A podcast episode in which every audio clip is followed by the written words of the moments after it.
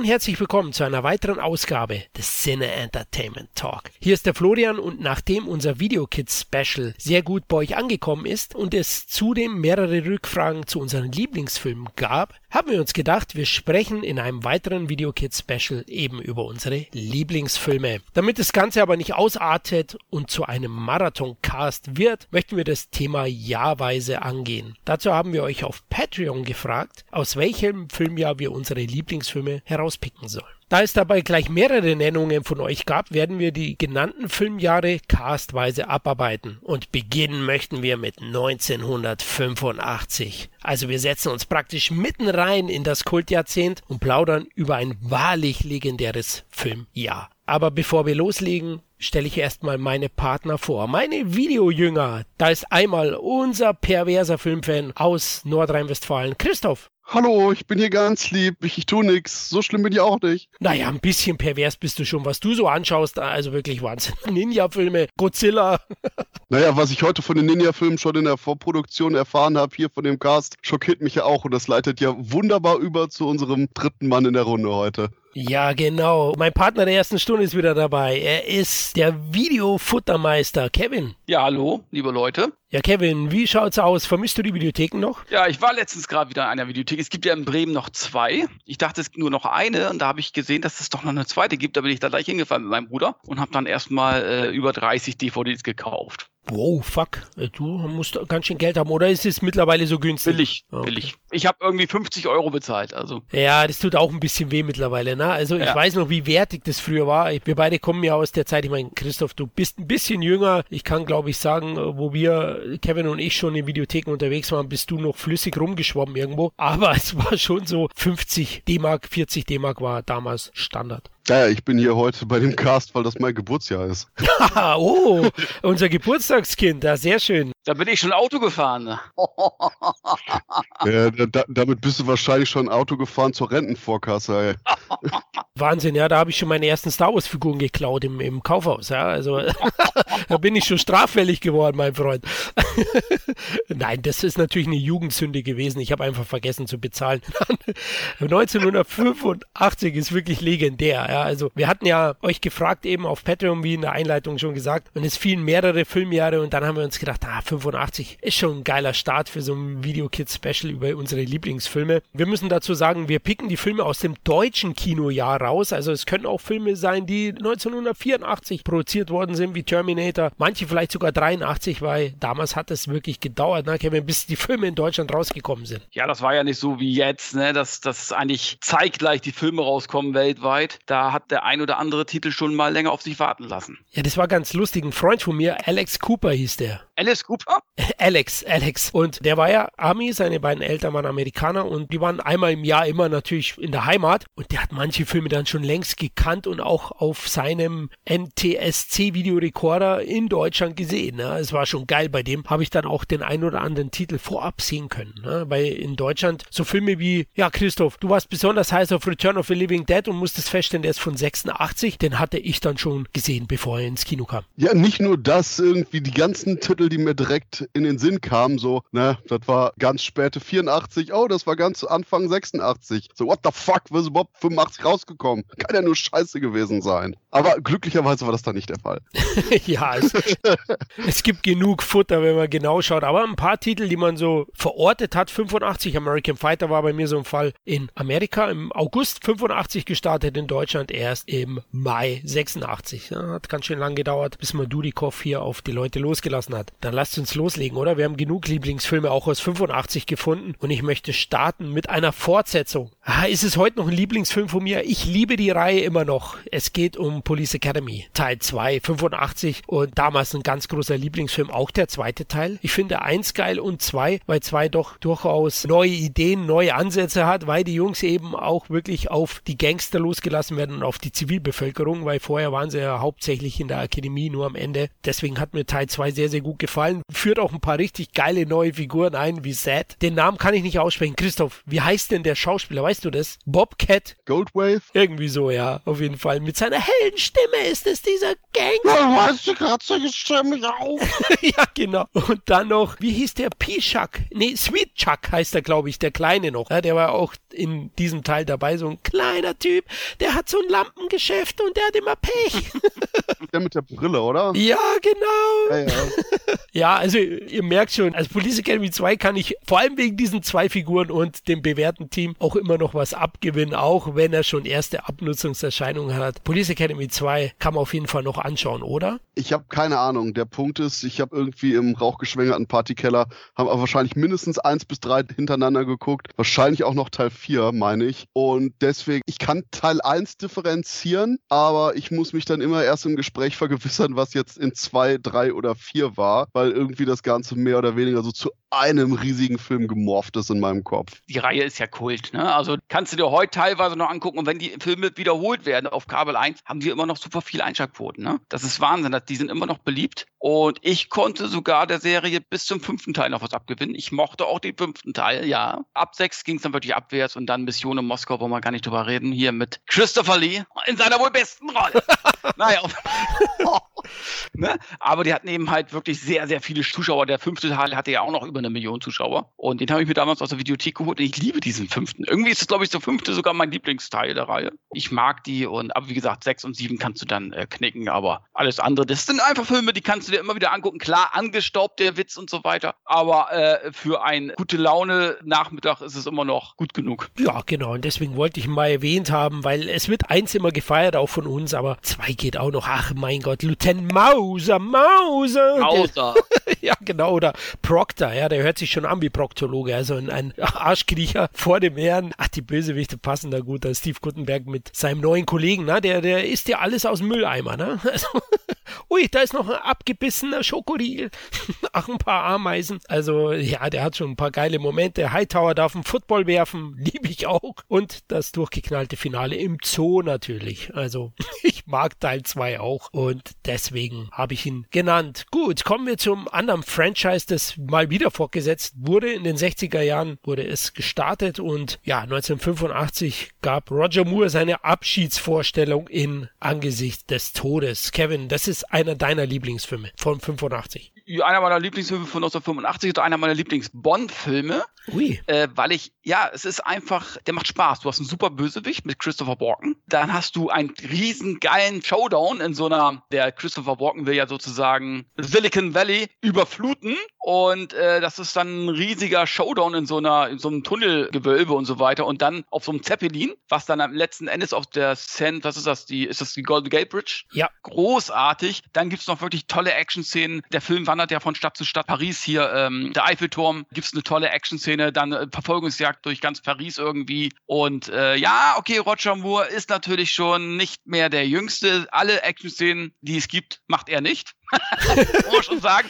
Aber er macht eben halt die Action-Szenen, äh, alles, was im Bett ist und so weiter. Die macht er noch selber. Die ganzen Also, Stunts. alles, wo der auf dem Rücken liegen kann. Ja, ne? Und der macht einfach Spaß. Dann gibt's so eine tolle Action-Szene mit auf so einem Feuerwehrwagen quer durch die Stadt. Und dann müssen sie da durch so eine Brücke. Und also es macht einfach Spaß. Ich finde, der hat großartige Action-Szenen. Dann hat er auch diese Villa von diesem äh, Christopher Walken. Das ist ja sein Anwesen. Also es sind eigentlich so zwei Filme, drei Filme in einem. Ne? Das spielt dann wieder in England, wo es dann diese Pferde, der dobt ja seine Pferde sozusagen, um irgendwie äh, Geld zu machen und so Und er will ja wirklich Alleinherrscher werden über Computerchips. Und dann infiltriert sich James Bond logischerweise in dieses äh, Anwesen. Und sein Partner ist, wer ist das? Der hat früher auch eine Serie mitgespielt. Ich weiß nicht, wie er heißt. Mit Schirm, Charme und Melone. Patrick McNee heißt der, glaube ich. Genau. Und der ist sein Partner, finde ich ganz gut. Die haben so ganz nette Wortgefechte irgendwie miteinander. Und ja, dann hast du natürlich noch Dolph Lundgrens Amazonen, Freundin von damals, unsere äh, Grace Jones, als, ja, wie soll ich sagen, sehr maskulines Action-Vibe, die letzten Endes nachher auch noch die Seiten tauscht und mit Roger Moore gemeinsame Sache macht. Finde ich großartig. Dann hast du den größten Auftritt der Filmgeschichte. Dolph Lundgren höchstpersönlich in seinem ersten großen Blockbuster, in dem er einmal nach oben guckt guckt und jemanden den Puls fühlt. Wie kam er dazu? Ich glaube, mit Grace Jones war er liiert, ne? Genau, Grace Jones war ja damals äh, die Freundin von Dolph und die hat ihn dann letzten Endes diese kleine Rolle besorgt bei Angesicht des Todes. Jetzt verstehe ich auch, warum er so ein harter Typ geworden ist, wenn dich Grace Jones rannimmt. Also ich, er war ja ihr Toyboy. Die hatte ja damals mehr Muskeln als er, ne? Und von daher, dann hat er erstmal trainiert für Rocky 4, hat er auch nur zufällig bekommen. Und ja, das war eben halt so, ne? Also das, ich sag ja, manche Bettgeschichten lohnen sich. Also wenn das einer immer sagt, hier, das ist alles, ne, das bringt alles nichts, sage ich, scheiß drauf, guck dir die Karriere von Dolph Lundgren an. Ich sage, Vögel bis die Schwarte kracht. Oh Gott, oh Hilfe. ja, ja, also ich liebe diesen Film. Ja, aber der Punkt ist auch ganz im Ernst, wenn Dolph Lundgren und Grace Jones ein Kind zusammen haben, werden wahrscheinlich hier einfach so eine neue Göttergeneration geschaffen. Wahrscheinlich durften die nicht zusammenbleiben, weil er dann sonst einfach nur so ein absolutes Übermensch-Gen entwickelt hätte. Das stimmt, ja. Die beiden zusammen, da hast du recht. So nach dem Motto, die, die normale Menschheit hat danach keine Chance mehr. Äh, wie findest du ihn, Christoph, angesichts des Todes? Ich will den Film mehr mögen, als ich tue, weil alle sind in dem Film alt. Du hast Moneypenny, die scheiße alt ist. Du hast M, der wirkt, als bräuchte er eine Decke und einen Kaffee. Nee, Quatsch, nicht Kaffee, Kaffee, Tee. Auf gar keinen Fall Kaffee. Und jetzt kriegt er ein Herzkabaster. Und das, das Problem ist einfach nur, dass eben Roger Moore so oft gedoubelt wird, dass Steven Siegel sagt, Alter, streck mich doch mal an.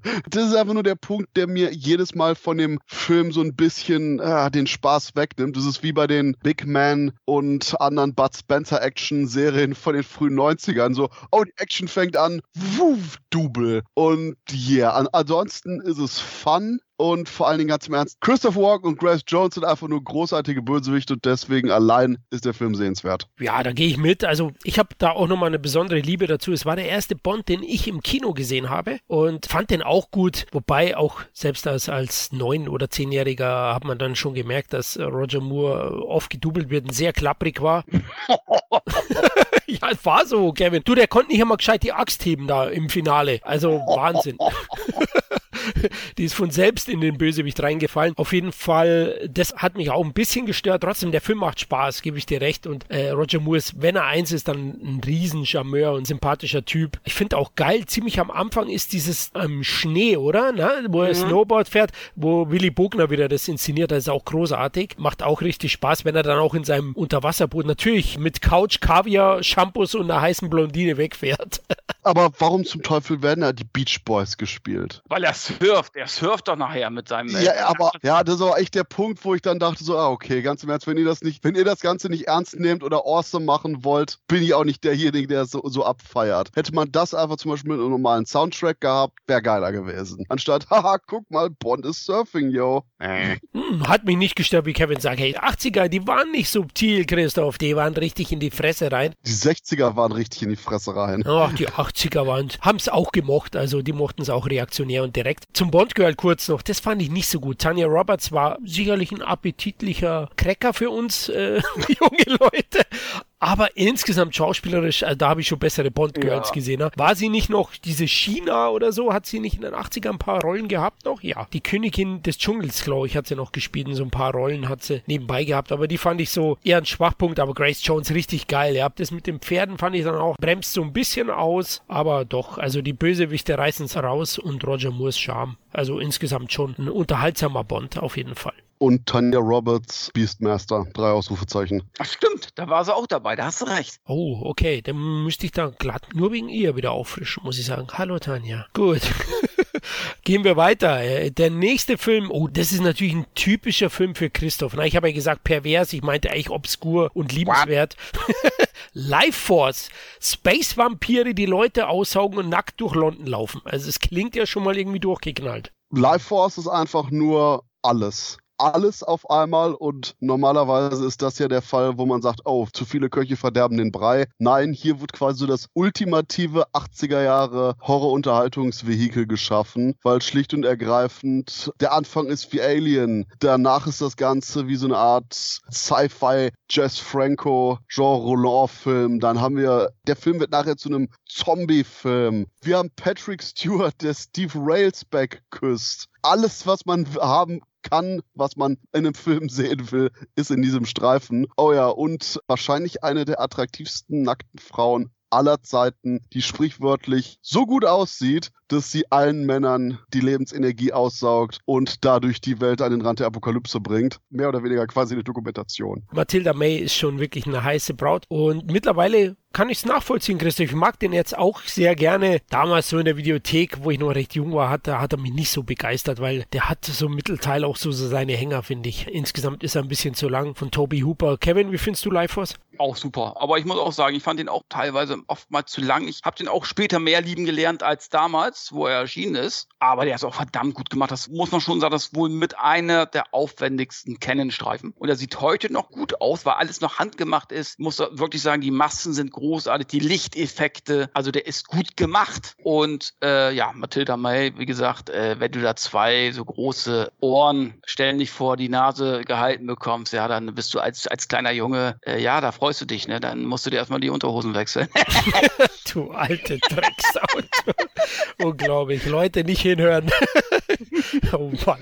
Ich glaube, wir gehen zu einem jugendfreien Film jetzt über am besten. Ich möchte jetzt ein bisschen über Breakfast Club sprechen. Auch von 1985. In Deutschland im Kino überhaupt keine Rolle gespielt. 33.000 Zuschauer nur gehabt. Auf Video auch nie der große Hit. Und ich persönlich, Videothekenkind und Filmnerd aus den 80ern, habe ihn erst auf RTL Plus gesehen. Damals im Fernsehen. Und seitdem seitdem liebe ich ihn über alles und finde, es ist ohne Wenn und Aber einer der besten Filme der 80er und ein Kultfilm für die ganze Generation. Es geht um fünf Schüler, die nachsitzen müssen, drei Jungs und zwei Mädchen, die aus unterschiedlichen gesellschaftlichen Schichten kommen. Ja, da gibt's die Sportskanone und die Andersartige, da gibt's den Streber, also die klassischen Rollen, die es auch heute bestimmt noch in jeder Klasse gibt. Deswegen macht es den Film auch so zeitlos und da thematisiert dann Breakfast Club auch wichtige Dinge wie die eigene Identität der Jugendlichen, die Möglichkeit der Selbstbestimmung auch gegenüber den Eltern und Lehrern, Anerkennung, Vorurteile natürlich, ja, und auch gesellschaftliche Werte, die durch verschieden gestellte Elternhäuser auch aufgestellt werden. Ne? Und deswegen ein sehr, sehr wichtiger Film, der hat wunderbare Dialoge, der lebt von den großartigen Darstellern, ist inszeniert wie ein Kammerspiel, erstklassig von John Hughes, der das ganze Geschehen dann geschickt aufbaut und nuanciert auch in Szene setzt und zu guter Letzt hat er auch einen göttlichen Soundtrack, Don't You Forget About Me, wer kennt das Lied nicht, und den perfekten Abschluss. Dauert auch nur 90 Minuten knapp. Ja, für mich einfach ein Meisterwerk und einer meiner absoluten Lieblingsfilme. Nicht nur 85, sondern überhaupt.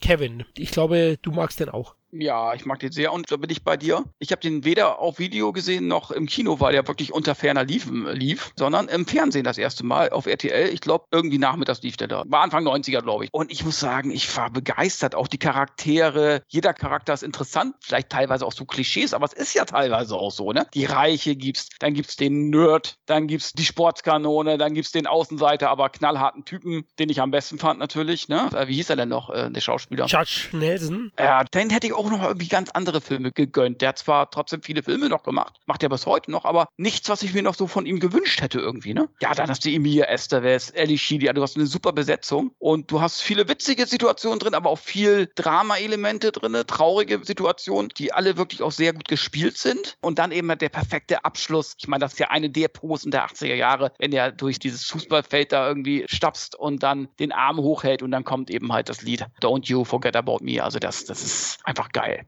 Jetzt, wo ihr gerade drüber geredet habt, ist mir eingefallen, der Film ist popkulturell interessant. Ähm, ja, das ist das der, der, große Hot Take, den ich dazu habe. Weil ansonsten, ich bin einfach kein großer Hughes-Fan. Also die generellen Filme von dem, die wirken so ein bisschen kitschig. Also Breakfast Club ist noch einer der unkitschigsten davon. Keine Ahnung, wahrscheinlich könnte man für mich den Film verbessern, wenn so ab der 45 Minute einfach nur Jason Voorhees anfangen würde, die Teenager zu jagen. Oh Gott. oh Mann, Christoph. Gut, dass Kevin und ich da sind. Bist der echten Kulturbanause in der Richtung. Unglaublich. Gehen wir am besten zum Film, der dir gefallen könnte. Und das ist Didi und die Rache der Enterbten. Christoph, warum magst du den hundertsten Didi-Kinofilm besonders? Weil das der zweitbeste Didi-Film überhaupt ist. Oh, jetzt bin ich interessiert. Was ist der beste für dich? Diddy der Doppelgänger. Okay, den mag ich auch am liebsten. Stimmt. Und Diddy und die Rache der Enterbten ist quasi so diese Diddy Overload, weil du hast Dieter Hallervorden in tausend und einer Rolle Und das Interessante ist, dass das Ganze zum einen so eine wirkliche Sketch-Show ist, wenn man so viele Figuren hat. Allerdings aber auch der rote Faden durchaus noch funktioniert, eben von diesem ewig schleichen die Erben-Motiv, wo jetzt alle eben hinter Diddy her sind. Ist einfach nur eine gute Zeit. Und das ist auch der Film, der sich jetzt quasi nicht ernst nimmt von den Charakteren und deine Slapstick-Sachen schön schnell abfeuert. Und ich würde sagen, wahrscheinlich hatte Dieter Hallervorden in kaum einem anderen Film ein besseres Timing als hier. Du hast die Pointen, die konsequent sitzen. Du hast genau die richtige Menge von Slapstick, aber auch dann kurz Pause, damit man sich geistig resetten kann für den nächsten Gag. Hier stimmt doch einfach nur die Taktung von dem Streifen extrem gut und gerade deshalb würde ich sagen, hey, Didi und die Rache der Enterbten ist einer von diesen richtig klassischen deutschen Comedy-Streifen noch, den ich, glaube ich, tausend äh, Schweighöfer-Filmen vorziehen würde und deswegen sagen kann, können wir da irgendwie zurück zu dieser Zeit von Didi oder fuck, sogar der Otto-Film, der in diesem Jahr läuft, den wir ansonsten nicht besprechen werden. Das war zumindest eher noch funktionierende Comedy, aber wie gesagt, Didi und die Rache der Enterbten, geiler Shit, unbedingt reinziehen. Und das Ganze wirkt auch, abgesehen natürlich von der 80er Jahre Optik, gar nicht mal so altbacken, finde ich. Denn wird man dem Ganzen jetzt einfach nur so ein zeitgeistmäßiges Update äh, spendieren, könnte man die gleichen Gags, aber alle auch noch hundertprozentig heute so bringen. Nur heutzutage wäre wahrscheinlich einfach nur das Timing verkackt. Ja, ich mag den auch. Also da kommt ihm natürlich zugute Nonstop Nonsense. Er spielt da unterschiedlichste Charaktere. Das mögen die Comedians ja alle. Ne? Eddie Murphy mochte das ja auch ganz gern. Trotzdem war das so der erste Abstieg. Der war noch sehr erfolgreich mit 1,5 Millionen Zuschauer. Aber davor ging es immer nach oben und Didi der Doppelgänger war, glaube ich, der Peak, der Höhepunkt mit 2,2 Millionen Deutschen. Also man sieht es ja dann auch in den nachfolgenden Filmen, hat er dann immer weniger Zuschauer ins Kino gelockt. Ich glaube 86 war Didi auf Touren, Didi voll voll auf Touren, hieß, glaube ich. Die auf vollen Touren? ja, genau. Einfach zwei Titel von mir zu einem. Sehr gut gemacht, Christoph.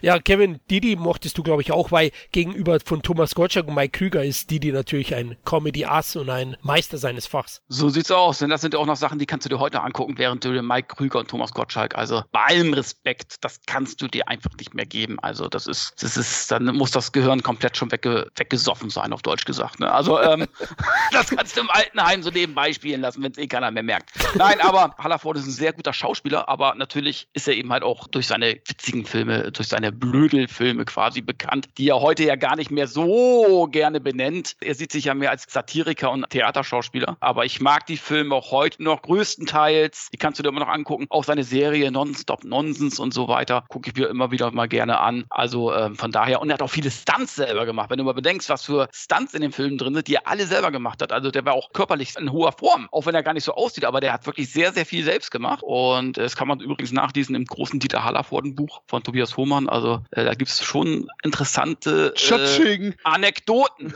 über ihn. Ne? So, also ich muss sagen, ich mag den Film, gerade auch seine verschiedenen Rollen, die er hat. Dann einmal diesen Sprengstoffexperten und was ich was alles, also der alles in die Luft sprengen will und so. Ich mag den Film, habe ihn aber auch schon längere Zeit nicht mehr gesehen. Und ansonsten, Leute, äh, apropos Chaching, unbedingt die ganzen Turbine-Editionen. Also die haben nämlich die Didi-Filme super liebenswürdig auf DVD und zuletzt auch auf Blu-ray rausgebracht. Geiler Shit. Absolut, ja. Kann ich auch nur empfehlen. Gut, kommen wir zum nächsten Film. Ja, jetzt lassen wir mal einen Cyborg aus der Zukunft kommen, um Sarah Connor zu jagen. 1984 entstanden, aber in Deutschland am 15. März 85 erst gestartet Terminator 1. Nachdem Kevin und ich, die den Film beidermaßen gleich lieben, den Film schon in unserem Terminator Franchise Podcast besprochen haben, den wir euch hiermit auch ins Ohr legen wollen, überlassen wir mal Christoph das Feld. Wie findest du Terminator? Natürlich auch ein Lieblingsfilm, oder? Fantastischer Film, wobei ich da sogar noch eine lustige Anekdote habe, denn mit der Familie bin ich früher ganz oft, äh, was heißt ganz oft, immer im Sommer in den Allgäu gefahren, nach Nesselwang, Urlaub,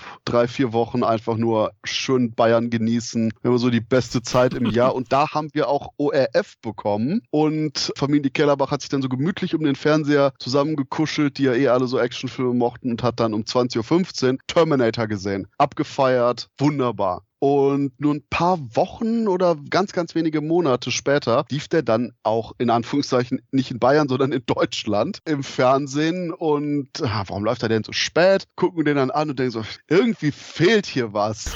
ich glaube, so das, das war so der Anfang, wo ich wirklich mitbekommen habe von, oh ja, wird aber ordentlich geschnitten. Ich glaube, damals war ich 10, 11 ish, als ich den im ORF gesehen habe und dann eben in Deutschland, wo wir uns alle auch gegenseitig angucken, so nach dem Motto, was zum Teufel passiert hier? Wo, wo sind die ganzen Szenen im Film? Und deswegen ist Terminator auch nicht nur absoluter Klassiker und natürlich, ich meine, okay, jeder, der den Film sieht, für den ist das ein Lieblingsfilm, sondern auch für mich so ein bisschen so der Ursprung zu, hey, Moment, gibt sowas wie Filmzensur? Da sollte man mal nachforschen. Ansonsten ist bei Terminator, es ist ein Slasher-Film, es ist ein Horrorfilm, es ist ein Sci-Fi-Film, es ist auch wieder so viel auf einmal, unglaublich coole Atmosphäre. Und ich hatte mal so eine Phase, wo ich sagte, ah, oh, Terminator ist auf jeden Fall immer besser als Terminator 2, weil der erste ist so grittiger, der ist so grimmer, der ist aber auch emotional packender. Und dann habe ich irgendwie die Kinovorführung von Terminator 2 gesehen und dachte, hm, bin mir nicht mehr sicher. Und seit, seitdem habe ich irgendwie diesen extremen Fight. Ich will eigentlich Teil 1 besser finden, aber Teil 2 ist auch fantastisch. Und deswegen, ja, Terminator, ein absolutes, quirliges Gefühlstumult. Aber auf der anderen Seite, egal was man macht, großartig. Und ich würde sagen, gerade eben diese Cyborgs und Roboterangreifer. In den 80ern konnte man ja auch noch sowas mehr oder weniger direkt kopieren, ob es jetzt in anderen Filmen war oder in Videospielen. Und deswegen ist Terminator ja auch quasi so in aller Munde geworden, weil so viele Leute den ganzen Scheiß neu aufgelegt haben. Ich meine, heutzutage könntest du es gar nicht mit dem Copyright richtig machen. Und ich glaube, das hat dem Film auch noch wirklich geholfen, um eben so bekannt zu werden. Weswegen auch, ich denke, viele Leute, die selbst Terminator noch nicht gesehen haben, so eine Art popkulturelle Osmose hatten und dadurch wissen, oh ja, Terminator, ist, ist es nicht der mit dem Killerroboter? Und genau deswegen der Film auch so sehr in aller Munde ist und keine Ahnung, gibt es irgendwas, was man an dem Film nicht mögen kann? Also ich weiß nicht, für mich ist Terminator 2 mein Lieblings-Terminator-Film, aber Terminator 1 ist natürlich prägend. Er ist ein prägender Film, prägender Science-Fiction-Film. Damit ist äh, Arnold Schwarzenegger eigentlich ganz nach oben gekommen. Eigentlich war so wirklich auch nach Conan sein ganz großer Coup. Und äh, ja, den Film muss man einfach gut finden. Klar ist mittlerweile so ein bisschen angestaubt, was diese Stop-Motion-Technik angeht, aber das kann man dem Film ja nicht vorwerfen, dass sich die Technik weiterentwickelt hat. Zu der Zeit war das einfach technisch großartig. Und ja, ich muss sagen, einer der besten Slasher, die es gibt. Kann man doch auch Slasher nennen, oder nicht? Ja, absolut. Also der ist so viel mehr, der hat auch eine Liebesgeschichte, eine glaubwürdige, ja. finde ich, zwischen, zwischen Sarah Connor und Kyle Reese. Ja, ich mag den einfach auch unglaublich gern. Ich mag ihn etwas lieber als den zweiten. Beide sind bei mir 10 von 10 Filme, habe ich schon mal erwähnt. Also deswegen ist es auch immer irgendwie blöd, die zu vergleichen. Aber die Grittiness, die Christoph angesprochen hat, das gefällt mir etwas besser. Diese, diese Rohheit, diese Guerilla-Dreharbeiten, die es da, glaube ich, zu der Zeit noch gab, weil das Budget war relativ schmal für so einen Film. Das andere ist halt High-Concept-Action, die zwar perfekt gemacht ist und Effekte hat, die auch heute noch überzeugen bei T2, aber gut, deswegen ist bei mir Terminator 1 ein bisschen weiter oben. Lasst uns zu einem der Kultfilme von 1985 kommen, nämlich Die Goonies. Haben wir auch schon ein paar Mal drüber gesprochen, Kevin. Ich meine, jeder, der zu der Zeit den, glaube ich, in, in jungen Alter im Kino oder auf Video oder später im Fernsehen gesehen hat, liebt den. Da gibt es, glaube ich, nur wenige, die dem Film nichts abgewinnen können. Und ja, die Fratelli-Familie, wer, wer hätte die nicht gern als Nachbarn? Ich glaube, ich habe sie als Nachbarn. Sehr gut. Die werden sich bald einen fleischigen Ärmchen anvertrauen, glaube ich.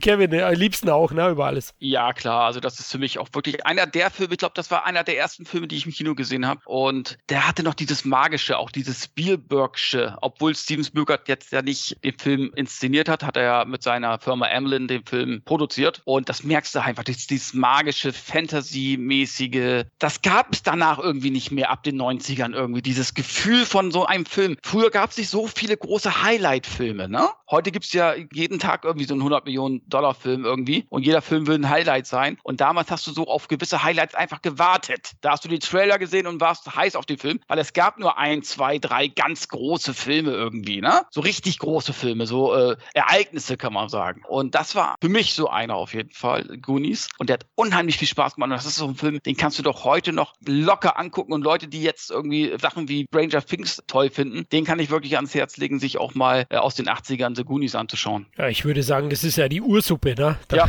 Daran haben sich die orientiert. Christoph, du bist ja etwas jünger, du bist 85 geboren. Kannst du Goonies etwas abgeben? Ja, allerdings hat er mich nie so, oh mein Gott, so geil abgeholt. So respektvolles, wenn man den auf der Straße trifft, abnicken und dann weitergehen. Irgendwie war's das. Ich meine, ja, Sloth ist ganz niedlich. Ich mag das am Ende mit dem Piratenschiff in der Höhle. Punkt.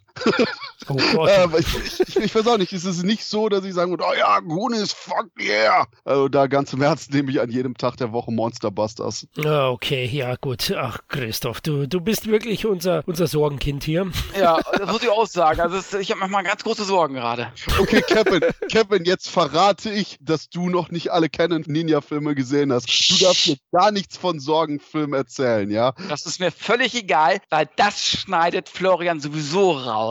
Und alles Negative, alles Negative zu dir bleibt drin. es wird oh. nie jemand erfahren.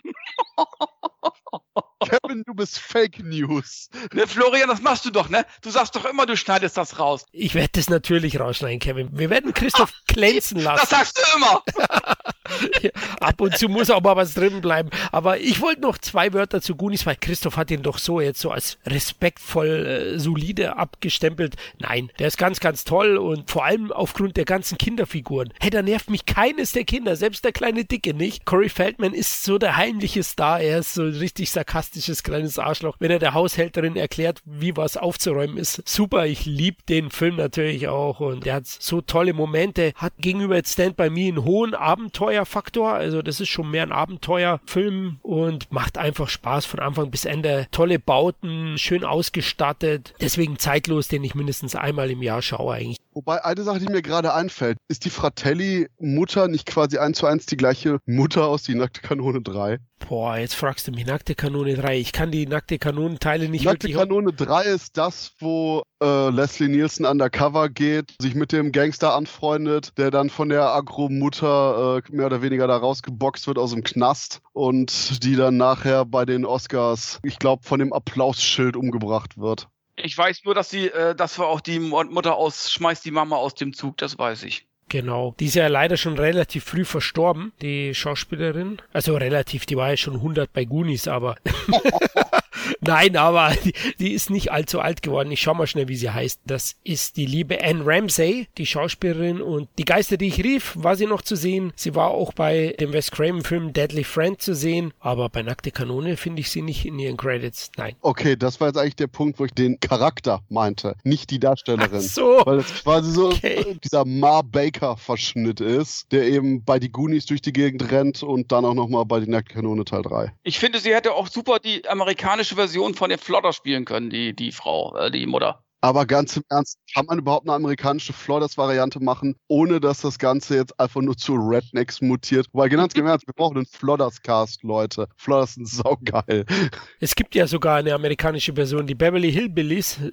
die amerikanischen Ja, nee, nee, Beverly Hillbillies sind so viel zahmer. Also da wird ihnen wahrscheinlich der Kopf explodieren, wenn die zehn Minuten von den Flodders sehen würden. okay, aber kommen wir zu einer weiteren Spielberg-Produktion. Amblin war dick im Geschäft. Erst 81 gegründet, um 500 85 war so eines der, der Hochzeitjahre von ihnen, nämlich mit Zurück in die Zukunft kam eine weitere Produktion. Spielberg produziert, Regie geführt Robert Zemeckis und das ist der Film, den ich in den 80ern am meisten im Kino gesehen habe. Gefühlt zweistellig. Immer wieder bei Neuaufführungen einer meiner absoluten Lieblingsfilme, aber ich glaube, da überrasche ich auch niemanden und da werde ich auch sicher nicht alleine sein damit. Absolut fantastisch, brillanter Film. Das ist quasi hier wie die Hughes-Filme, nur in gut. Mein Herz. Oh.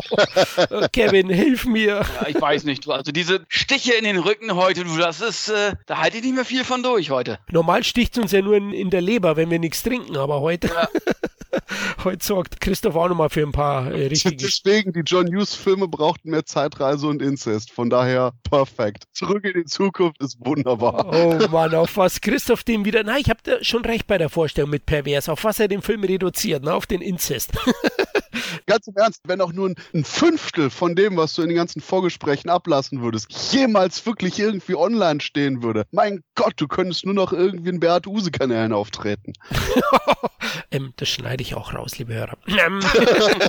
Nein, äh, zurück in Zukunft ist fantastisch und einfach auch zeitlos. Für mich auch der perfekt ausbalancierte Blockbuster, so wie es es heute leider nicht mehr so oft gibt. Der hat Humor, der ist spannend, romantisch, spielt mit den Effekten, ist aber auch nicht zu brav, ne? Der Kill von Doc Brown am Anfang, der hat mich damals echt verstört im Kino. Ne? Also, what? Ich wusste ja nicht, wie es ausgeht. Früher hat man nicht so viel vorab gesehen und oftmals auch nicht die Trailer. Ne? Die liefen nicht irgendwie im Fernsehen x-mal oder im Internet, weil es einfach keins gab. Deswegen, der hat auch eine gesunde Härte, ja, mit Terroristen, Einschlag und Co. Und ja, perfekt besetzt mit Michael J. Fox und Christopher Lloyd. Ich mag auch die Fortsetzung, aber eins wird immer für mich der beste bleiben. Ja, wobei ich sogar so weit gehe und sage, abgesehen von Teil 1 mag ich wahrscheinlich drei mehr als zwei. Weil Teil 2 ist dieses, oh, überall krasse Action, oh, überall, überall drehen wir den Zeitstrom auf links, boah. Und Teil 3 ist dann eher so in der Tradition wie der erste wieder, wo man eben eine Zeitperiode hat und damit verschiedene Gags hat, während man eben so, so ein bisschen den Fuß von dem Extremgaspedal runternimmt. Ja, der zweite popkulturell Wahnsinn, ja, wahnsinnig viel Verweise und überdreht vielleicht ein bisschen. Dürfte ich ihn mit Kremlins 2 vergleichen? Ja, genau. Und deswegen liebe ich auch 2 sehr. Es ist eine tolle Fortsetzung insgesamt und hat auch tolle Ideen, aber ja, er gibt schon teilweise sehr viel Gas und hüpft in den verschiedenen Zeiten hin und her. Kommen wir zum nächsten Film. Jetzt waren wir bei Spielberg, da müssen wir zu dem nächsten großen, großen Star kommen aus der Zeit, Regisseur Ridley Scott. Und ich hatte mich riesig gefreut, dass mit Legende endlich einer ins Kino kam, wo ich rein durfte. Vom Alter her, weil Blade Runner und auch Alien davor, das waren ja doch Produktionen, die erst ab 16 freigegeben waren, die konnte ich nicht sehen im Kino. Und für Legende habe ich dann das Ticket gelöst und das Fantasy-Märchen hat mich damals einfach verzaubert. Ich liebte schon das letzte Einhorn, den Zeichentrickfilm. Mir haben es einfach Einhörner angetan. Ja, ich hatte auch ein Plakat an meiner Wand. Ich darf mich jetzt outen, also nicht von Rambo, sondern von einem Einhorn. Okay, stopp, stopp, stopp. Ja? Ist gerade der Podcast, wo Florian verrät, dass er ein Brownie ist. Was ist ein Brownie? oh Gott, du bist so alt, du weißt nicht, was ein Brownie ist. Ein Brownie ist so ein Fanboy von My Little Pony. Nein, das mochte ich nicht. Aber ich mochte Einhörner. Ist doch nicht so schlimm, oder Kevin? Ja, also weiß ich auch nicht. Also, da äh, enthalte ich mich mal. hört sich das nicht an. Okay, okay. Aber ich habe das Plakat irgendwann getauscht gegen ein Rambo-Plakat. Also ich bin auch irgendwann mal ich härter geworden. aufgemalt. du Arsch, du.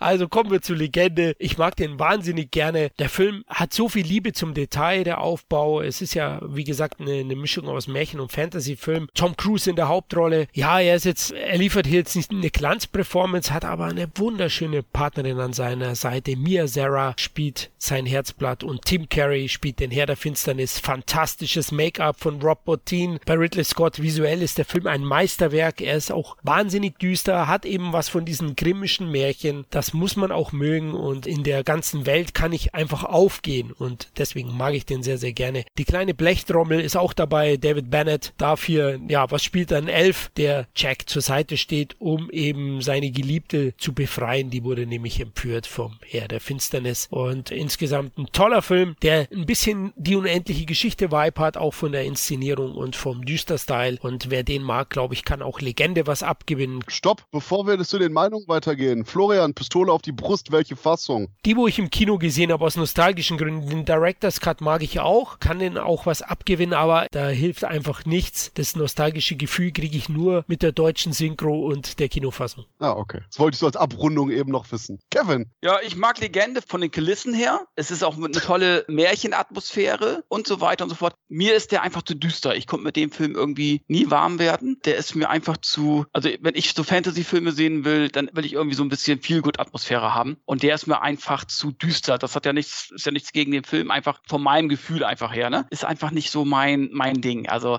der ist aufwendig gemacht, der ist toll gemacht, aber es ist einfach nicht mein Ding, weil der mir einfach zu, ja, ich will nicht sagen zu negativ ist, der ist mir einfach zu düster. Das ist aber einer von den Filmen, der quasi am besten so, oh ja, hier ist die Special Edition. Links ist die Blu-ray und rechts ist Gras und Psilocybinpilze.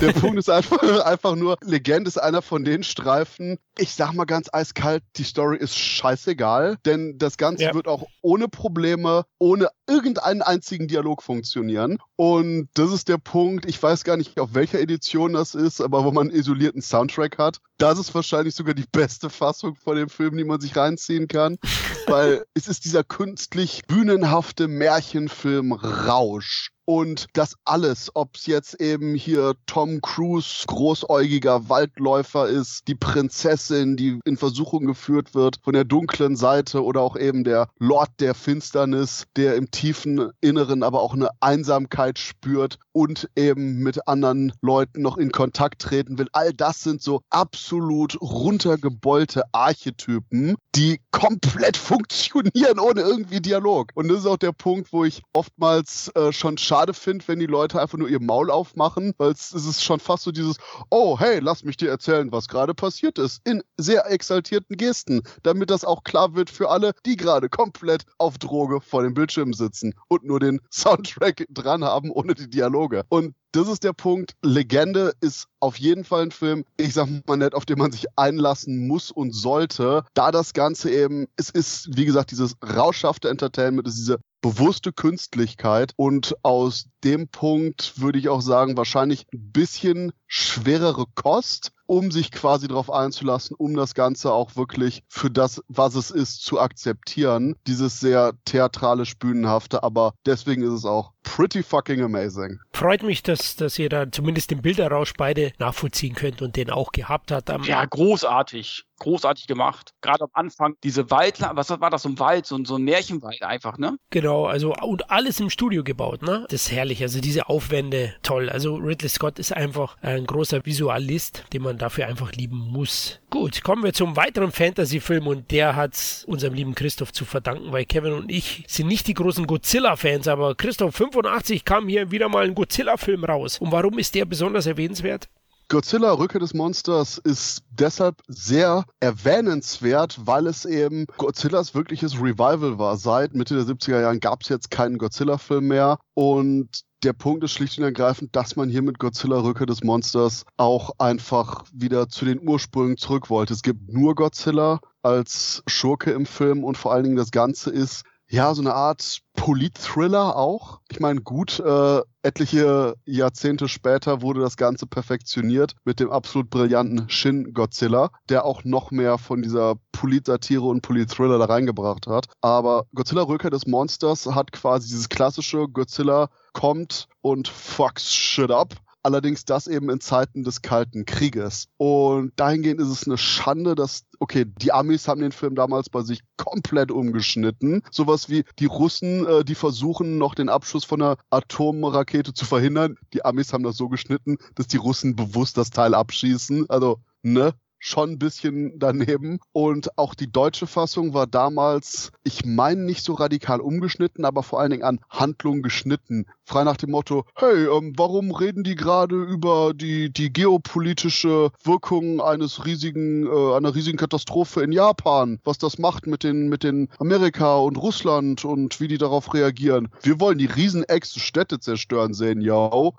da waren, glaube ich, 20 Minuten plus einfach nur eben an dieser Polithandlung weg die aber glücklicherweise eben in den letzten Auflagen auf DVD wieder integriert wurde. Und ich muss zugeben, Godzilla Rückkehr des Monsters ist nicht einer meiner Lieblings-Godzilla-Filme, aber es ist auf jeden Fall ein richtig guter Godzilla-Streifen, denn man merkt auch den Sprung von den 70er Jahren Kostüm zu den 80er Jahren animatronischen Effekten an. Gut, hier und da funktionieren die Animatronik-Effekte nicht ganz so gut, weswegen Godzilla so einen leicht debilen Gesichtsausdruck hat, weil irgendwie die Augen sich nicht so richtig bewegen und dann so, so halb oben in den Hinterkopf rollen und du denkst so, ja, okay, Godzilla, du hättest dich nicht so lange im Smog-Bereich aufhalten sollen. Leg dich lieber hin.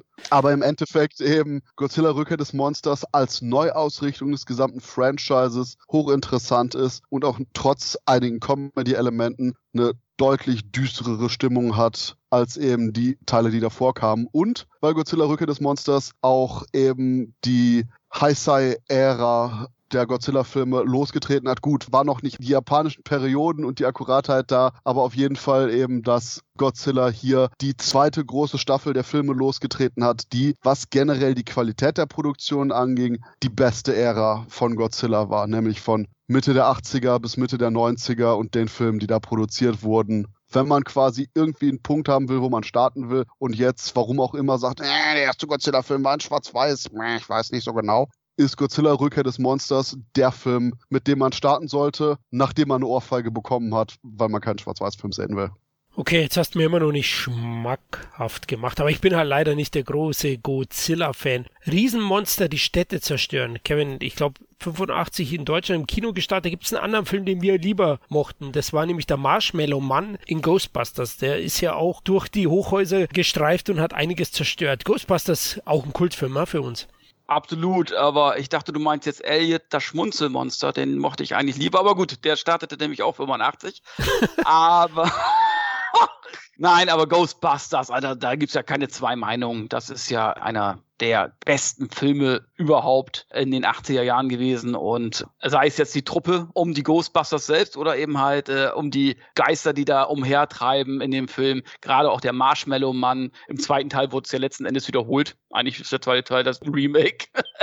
da war es dann die Freiheitsstatue. Aber großartiger Film, aufwendiger Film. Und wenn du mal bedenkst, der hat damals, glaube ich, rund um die 30 Millionen nur gekostet oder mehr Budget hatten sie zumindest nicht zur Verfügung. Und da muss man echt sagen, was die daraus äh, gezaubert haben, ist echt toll. Und dann natürlich der Soundtrack. Das waren auch wirklich die Soundtracks der 80er. Jeder Film hatte irgendwie noch einen Soundtrack, der sich bis heute ins Gedächtnis gebrannt hat. Das Gefühl habe ich heute nicht mehr so. Das mag vielleicht daran liegen, dass ich in der Zeit irgendwie noch gefangen bin, aber ich habe einfach das Gefühl, dass die heutige Soundtracks mir nicht mehr so ins, ins Ohr gehen.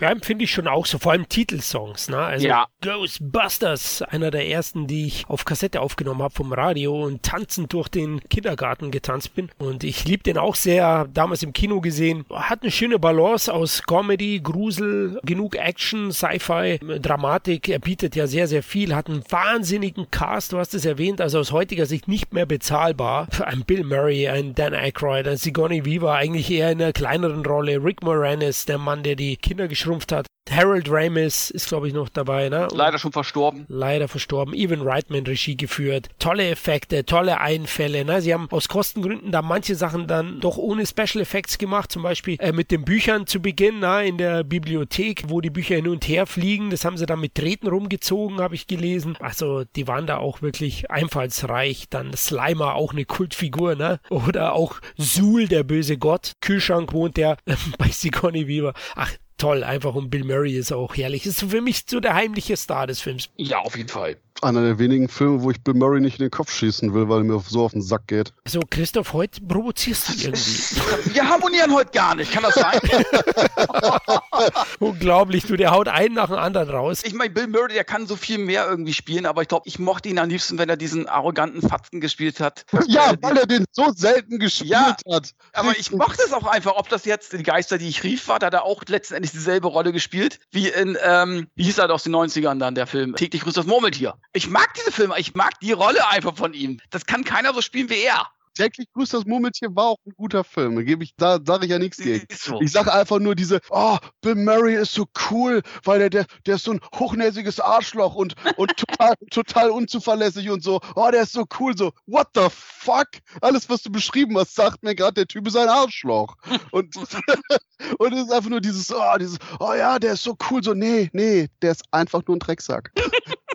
Er ist schwierig, ja. Ich meine, das waren auch Freunde von ihm, ne? Also Aykroyd zu der Zeit, Saturday Night Live kannten sich die und da hätte Christoph schon recht, wenn du da mal liest bei Ghostbusters. Auch da hat er sich 50 Mal bitten lassen, hat sich ewig nicht gemeldet und war dann plötzlich am Set da. Die wussten bis zum Drehtermin nicht genau, ob er jetzt kommt oder nicht. Also, ah, ich glaube, mein bester Spezi privat wäre er auch nicht geworden. Ich, nee, ganz im Ernst. Hier in NRW nennt man sowas einen Fotzenkopf. okay. Fotzenkopf, ja, genau. Und das ist wirklich der Punkt, wo einfach nur konsequent, vor allen Dingen du hast überall, Bill Murray ist so cool, man weiß nie, bis vor zwei Sekunden, bevor man anfängt zu drehen, ob der kommt, ha, der ist so awesome, so, what?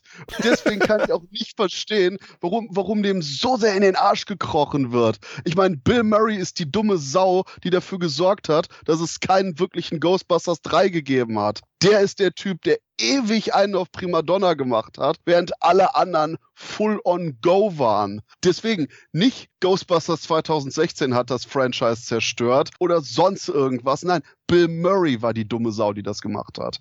Aber den Film magst du. Ja. okay, ich wollte gerade auf, auf, auf den Punkt kommen. ich einfach nur jedes Mal, wenn ich so, oh, Bill Murray ist so cool, so, nein, nein, ist er nicht. Bill Murray ist ein Arschloch. Ich fand auch nur seine Rollen, wo er das Arschloch gespielt hat, gut. Ja, aber der, das ist ja der Punkt. Er spielt das nicht. ja, gut, okay. Deswegen hat er ja nie einen Oscar bekommen, selbst für Lost in Translation, oder? Ah, nee, aber wie gesagt, ähm, oh ja, und ich bin auf der Meinung, Ghostbusters 2 war shit, aber das ist jetzt hier nicht der Punkt. Ghostbusters ist einfach ein geiler Film, den man immer wieder schauen kann, der auch eine gewisse Zeitlosigkeit hat. Deswegen auch immer wieder gern gesehen im Fernsehen und deswegen gibt es auch weitere Fortsetzungen. Obwohl das Female Reboot nicht so erfolgreich war, probieren sie es wieder, weil das Franchise einfach lebt. Vor allem dank der Zeichentrick-TV-Serie, die ich ja sehr gern mochte, die Real Ghostbusters. Extreme Ghostbusters war auch noch gut. Guck, guck, guck. War das das mit dem Affen, oder? da war doch ein Affe Okay, dabei. erstmal, das Geräusch hat mich erschreckt und verfolgt mich wahrscheinlich in meine Albträume. Zweitens, nein, das, was du meinst, war The Real Ghostbusters. Ich meinte eben Extreme Ghostbusters, was die Fortsetzung von der Original-Zeichentrickserie von den äh, Murray Ghostbusters war. Okay, oh gut, ich komme schon nicht mehr mit. Ich bin einfach alt, Kevin. Ähm, lass uns weitergehen zum nächsten Film. Kommen wir jetzt mal zu einem geerdeten und realistisch gehaltenen Actionfilm. Rambo 2, Kevin, ist einer unserer Lieblingsfilme von 85. Oh Mann, wie oft habe ich den als junger Fatzke gesehen? Ja, das ist, den kenne ich auswendig. Also für mich der, mein Lieblingsstumpfester Actionfilm, den es gibt. Neben Invasion USA und Phantom Commando. Ich sage ja immer wieder, das habe ich schon öfter gesagt, diese drei Filme hintereinander gucken und du bist, dein Gehirn ist weg, sozusagen, ne? Und dir geht's wieder gut. Ne? Das ist ein Film, die Action ist großartig, großartig gefilmt. Das ist Macho-Kino, das hat nichts mit dem, mit dem Rambo des ersten Teils zu tun. Das ist einfach eine Zerstörungsorgie, reaktionär, mit einem Muskelpaket, der aufräumt. Da wird nicht großartig geredet, da wird nicht fotografiert, werden die Waffen rausgeholt und fertig aus. Da ist Ende im Gelände. Da ist einfach 90 Minuten lang Action pur. Und äh, für mich einer der größten, stummsten Actionfilme aller Zeiten. Da mehr ist dazu gar nicht zu sagen. Jetzt, wo du es erwähnst, das war schon geil, wo der Rambo dann die Kamera bekommen hat. Na, er bereitet sich doch vor, der Flieger fährt an und er steckt Messer, alles rein und dann noch die Kamera. Züg, züg. Ja, äh, ne, der C64 hat ja seinen Namen rausgespuckt als einer der drei fähigsten Leute, die Fotos machen können. äh, ja, da muss man sich schon fragen. Da, also der Computer war damals auch noch nicht so ganz zuverlässig. Ja, vor allem, er ist ja zusammengebrochen aufgrund des Vietnam-Traumas und dann schickt man ihn nach Hause, na, wie sie sagen, die Hölle ist Genau. halt zu Hause. Der Computer hat es gewusst. Der hat gesagt, wir müssen die traumatisierten Leute wieder hinschicken. Ne, Also das hat der C64 ja ausgerechnet. Ja, genau, der, der 15 Schränke groß war, ne? Genau, der war 50 Schränke groß, hatte mindestens äh, ein MB. Äh, Oder früher bei C64 äh, hieß es ja 664 Blocks hatte er noch. Und ja, muss auch sagen, auch wo sie Rambo ins Gefängnis gesteckt haben, in diesem Steinbruch, wo ständig hinter ihm explodiert, das hat sicherlich zu seiner psychischen Genesung beigetragen. Christoph, wie findest du Teil 2? Ich würde jetzt gar nicht mal so weit gehen und sagen, dass der so dumpf ist, weil gerade eben Stallone sich ja durchaus politisch was auch mit dem gedacht hat. Und da fällt mir immer das schöne Zitat von James Cameron ein. Er sagte, I wrote the action, Stallone wrote the politics. Und gerade da eben Rambo 2 genauso wie auch Rocky 4 durchaus eben so eine politische Edge dabei hat, die gerade deshalb eben den Film so unterhaltsam und interessant macht, weil man eben mehr hat als das bloße Kavum, sondern im Kontext des Zeitgeistes der damaligen USA-Politik eben extrem viele interessante Versatzstücke findet, um auch eben auf den Zeitgeist, auf die Intention einzugehen, wo man sich eben irgendwie an mehr festhalten kann als an den großen Explosionen. Denn ganz im Ernst, wenn ich dumme Rambo-Action haben will, dann nehme ich Teil 3. Und der ist aber interessanterweise ja sogar auch gerade heutzutage politisch noch interessanter, aber definitiv auch dümmer. Deswegen, ich finde jetzt eben bei Rambo 2 nicht gerechtfertigt, den so als komplett doofes Bum-Bum-Kino darzustellen, denn dafür hatte der noch zu sehr eben so seine politische Edge.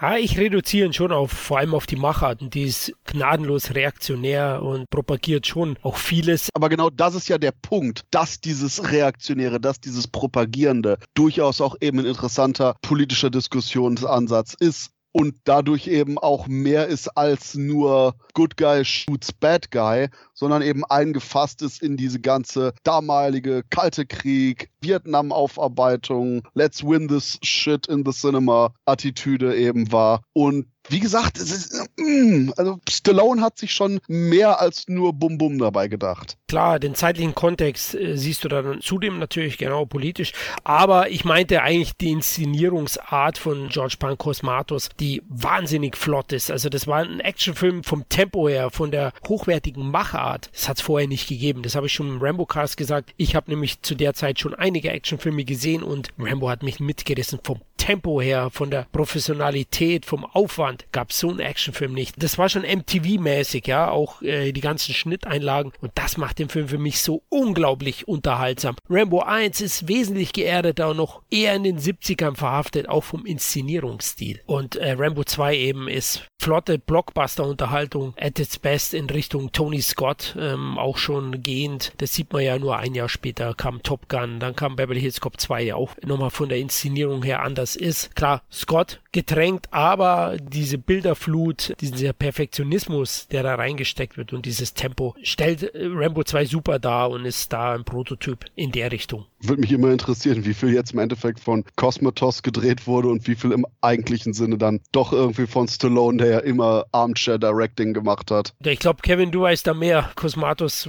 war eher ein Handlanger, oder? Ich glaube, äh, Stallone war ja damals zu der Zeit schon irgendwo auch ein Kotzbrocken. Das hat er auch öfter schon zugegeben in letzteren Interviews, dass er nicht gerade der diplomatischste und umgänglichste Typ war. Und ich glaube schon, dass viele Regisseure dann schon das gemacht haben, was Stallone äh, gefordert hat ich glaube, erst später war es dann schon so, dass, dass er mit den Regisseuren, mit denen er zusammengearbeitet hat, schon eher seinen Frieden gemacht hat. Er hat sicherlich seine Vorschläge gemacht, aber hat dann aber auch den Leuten äh, freie Hand gelassen, soweit es ging, um mal so sagen. Ich denke, Stallone zu der Zeit hatte einen Zigarrenclub mit Bill Murray zusammen. die beiden, die waren die beliebtesten. Nee, Stallone, da hat Kevin schon recht. Also es gibt er ja selber zu. Also da hat er schon noch ein bisschen Größenwahn gehabt. Vielleicht die Midlife Crisis, ne? Brigitte Nielsen, es musste eine blonde Frau sein, die größer ist wie er. Als neue Partnerin. Darüber lacht er heute noch selbst wenigstens. Und das finde ich immer wichtig, dass man über sich selbst lachen kann. Er hat ja mal gesagt in einem Interview, in der Retrospektive würde er Dolph Lundgren heiraten und Brigitte Nielsen in die Schnauze hauen. das sagt alles, ja.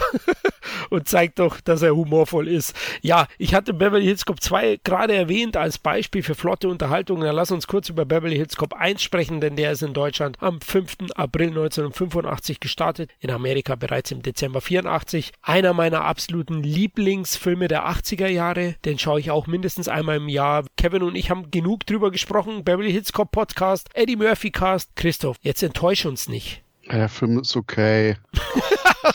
nein, nein. Okay, uh, Beverly Hills Cop ist ein verdammt cooler Film. Mein Hot Take ist wahrscheinlich, dass ich Teil 2 dann nicht so der große Fan bin. Beverly Hills Cop 1 gerade auch eben wegen der noch ein bisschen zurückgenommenen Inszenierung, weil das Ganze noch so ein bisschen, ich will jetzt nicht sagen Realismus hat, aber es war jetzt nicht Tony Scott endlose Sonnenuntergänge Inszenierung von Teil 2, sondern weil eben Beverly Hills Cop dieses, ja, irgendwie ist gritty heute mein, mein absolutes Lieblingswort, aber eben diese Attitüde hier auch noch gezeigt hat, was auch durchaus die Gags besser gemacht hat, aber auch noch dafür gesorgt hat, dass immer noch ein bisschen reale Spannung dazwischen war und dass auch das Gemisch zwischen Humor, Action und Spannung hier wirklich so gut funktioniert hat. Und deswegen im Endeffekt hat einfach nur Eddie Murphy ja mehr oder weniger so ein bisschen safere Variante von seiner nur 48-Stunden-Rolle nochmal gegeben. Und das hat gut funktioniert. Punkt. Kriegst jetzt keinen 100% Enthusiasmus, aber der war nur ein echt guter Film, yo. Der hat mir jetzt schon wieder irgendwie gefehlt, der Enthusiasmus. Aber gut, Christoph, ja, irgendwann, irgendwann werden wir mal eine Godzilla-Franchise-Reihe machen. Da hören wir wahrscheinlich deinen Enthusiasmus. Ach, Kevin, ne? mit Christoph werden wir heute nicht mehr warm. Nee, da, wir harmonieren heute nicht so. Das muss ich aussagen. Ja, wahrscheinlich war das unser letzter Cast zusammen, wir drei. Also wir können es jetzt schon leider, liebe Zuhörer, es ist vorbei. Ja, ich meine, wenn man jetzt euer Alter betrachtet, kann es auch nicht mehr länger gehen.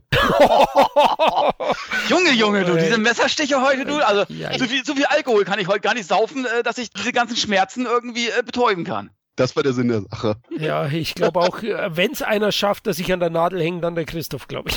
so weitergeht. Unglaublich, der Typ. Beverly Hills Cop ist ja ein Prototyp der 80er Jahre Actionkomödie, kann man definitiv sagen. Deswegen erwähne ich gleich noch eine, die Kevin sehr, sehr schätzt, nämlich Kopf über in die Nacht mit Jeff Goldblum und Michelle Pfeiffer. Kevin, warum magst du den so gern? Der hat auch diese Atmosphäre, die habe ich damals, glaube ich, im ersten Programm gesehen. Der kam man nachts, glaube ich. Das fängt ja an, Jeff Goldblum kann nicht pennen, schlaflos, irrt er irgendwie umher jede Nacht und dann fährt er eines Tages nach Hause, früher als erwartet und seine Frau vögelt mit dem Milchmann oder was auch immer. Ja, und dann sagt er, naja, was soll's. Na, er regt sich gar nicht auf. Also er ist völlig lustlos. Also er ist eigentlich quasi tot, innerlich. Mit ihm ist nichts mehr los. Dann liegt er trotzdem noch mit ihr im Bett und so und naja, und macht ihr gar keine Vorwürfe, alles ist gut. Und dann fährt er einfach nachts los, weil er einfach nicht pennen kann. Und kommt dann in einen Trubel aus Gewalt, Gangster, was ich was alles, trifft Michelle Pfeiffer, sehr, sehr sexy übrigens, in einer roten Lederjacke und roten Lippenstift. Oh, herrlich. So, und äh, sie ist da in irgendwas äh, Schlimmen reingeraten und er gerät dann eben halt auch in diesen Kreislauf rein und versucht ihr zu helfen. Und ja, äh, da kommen dann so einige witzige Situationen zustande. Zumal es ja auch bei den Gangstern äh, viele ähm, Gastauftritte von damals oder auch heute noch sehr bekannten Regisseuren gibt, wie ich glaube Frank Oz und glaube John Lennis spielt, ist glaube ich selber auch dabei. Wenn ich mich nicht täusche, auf jeden Fall gibt es so einige Gastauftritte von Regisseuren und so weiter. Also ein sehr turbulenter und sehr unterhaltsamer Film mit einem tollen Gespann, Michelle Pfeiffer und Jeff Goldblum. Ja, der ist ja auch von John Landis, genau. Und baut es ja immer wieder ein, so Regisseure. Ich glaube, bei ja, Beverly ja. Hills Cop 3 war es auch so. George Lucas, Riesenauftritt. der hat den Film gerettet in, in Wallyland. Ähm, auf jeden Fall mag ich den auch sehr. Der hat aber eine sehr düstere Note, ne? Also, da kann ich mich schon noch mal erinnern. Der ist sogar FSK 16, glaube ich, damals ja. gewesen. David Bowie spielt auch noch so einen geilen Killer. Und Jeff Goldblum ist sowieso, der hat auch so eine, so eine suffisante, sarkastische Art. Der passt perfekt in diese Rolle. Ist auch einer meiner Lieblinge aus den 80ern, der es nie in die A-Liga geschafft hat, der schon größere Rollen hat und auch heute noch sehr gut beschäftigt ist und in einer gewissen Weise einen Kultstatus inne hat, aber ja, den mag ich sehr, sehr gerne, den Schauspieler und den Film finde ich auch gut. Gibt ja so einen ähnlichen Film von Martin Scorsese, den ich auch sehr mag, das ist Die Zeit nach Mitternacht mit Griffin Dunn. Der geht ein bisschen so in die Richtung, ist nochmal melancholischer, bewusst auf New York verhaftet, aber den könnte man im Double Feature mit Kopf über in die Nacht anschauen. Christoph, den kennst du doch bestimmt nicht. Nein. Ich wusste es. oh Mann, du musst was nachholen. Mediabook gibt es von Koch Media mit einigem am Bonusmaterial und dem Film in einer guten Qualität. Ich glaube, das bekommt man zurzeit so, so unter 20 Euro sogar. Solltest du mal schauen. Ja, hört sich fantastisch an. dann, fuck, dann kauf dein Godzilla das fünfte Mal. Es ist Wahnsinn. Ja, Kevin, einen zweiten Film, den du auch noch erwähnt hast, würde ich auch kurz sprechen, weil den mag ich auch sehr. Früher dachte ich immer, hey, das ist ein John Carpenter-Film. Aber so ganz ist es nicht so. Aber er hat seine Finger im Spiel gehabt bei Philadelphia Experiment das ist auch so ein, so ein Zeitreisefilm und damals waren ja Zeitreisefilme doch wirklich sehr im Kommen. Ich sage ja nur zurück in die Zukunft, war ja einer der erfolgreichsten Filme des Jahres und auch das Philadelphia-Experiment hatte fast 700.000 Zuschauer und Michael Paré, der Hauptdarsteller, hatte auch so einen kleinen Hype damals mit Straßen in Flammen und diesen Film hatte eine gute Zeit damals, ist ja dann sehr schnell ins B-Fach äh, gerutscht und das ist auch so ein Zeitreisefilm, der mich, mich und meinen Bruder eigentlich sehr fasziniert hat. Es geht ja um ein Experiment, was in, ich glaube, Mitte der 40er im Zweiten Weltkrieg gemacht wurde. Und äh, der Michael Paré findet sich dann mit, ich glaube, mit einem Kollegen in die 80er wieder. Und äh, ich finde den Film sehr, sehr gut. Es gab damals noch so einen ähnlichen Film mit Kirk Douglas. Das war auch so ein Flugzeugträger, wie hieß Der letzte Countdown. Und das war ja auch so ein Zeitreiseding irgendwo, ne? Richtig? Richtig, richtig, genau. Den haben wir beim Filmjahr 80 besprochen. Philadelphia-Experiment fand ich eben auch richtig gut. In Amerika war der nicht so erfolgreich. In Deutschland, da prangt er auf dem Plakat ja auch von John Carpenter, weil er Produzent war des Films. Er hatte über 700.000 Zuschauer ins Kino gelockt und das ohne große Star-Power. Ich meine, Michael Paré war auch hier nicht die große Nummer. Straßen in Flammen hatte, glaube ich, so um die 500.000 Zuschauer. Deswegen war er kein Garant für volle Kinosäle. Aber der lief ganz gut. Der ist im Februar 85 gestartet. Damals habe ich auf Video angeschaut. Fand den auch ganz cool. Habe ich auch richtig Bock, den mal wieder zu schauen. Und Koch Media hat ja im Juni jetzt ein Mediabook veröffentlicht zu dem Film. Das werde ich mir natürlich gleich zulegen. Tschitsching. Und ansonsten fällt mir nur noch ein, dass eben der Film komplett umgeschrieben und das Drehbuch neu gemacht wurde von Stuart Raffel die absolute Legende von einem Mann, der nicht nur den Film dann gedreht hat, sondern auch später Tammy and the Teenage T-Rex gemacht hat. Und ja, das ist, glaube ich, das Beste, was man zu Philadelphia Experiment sagen kann.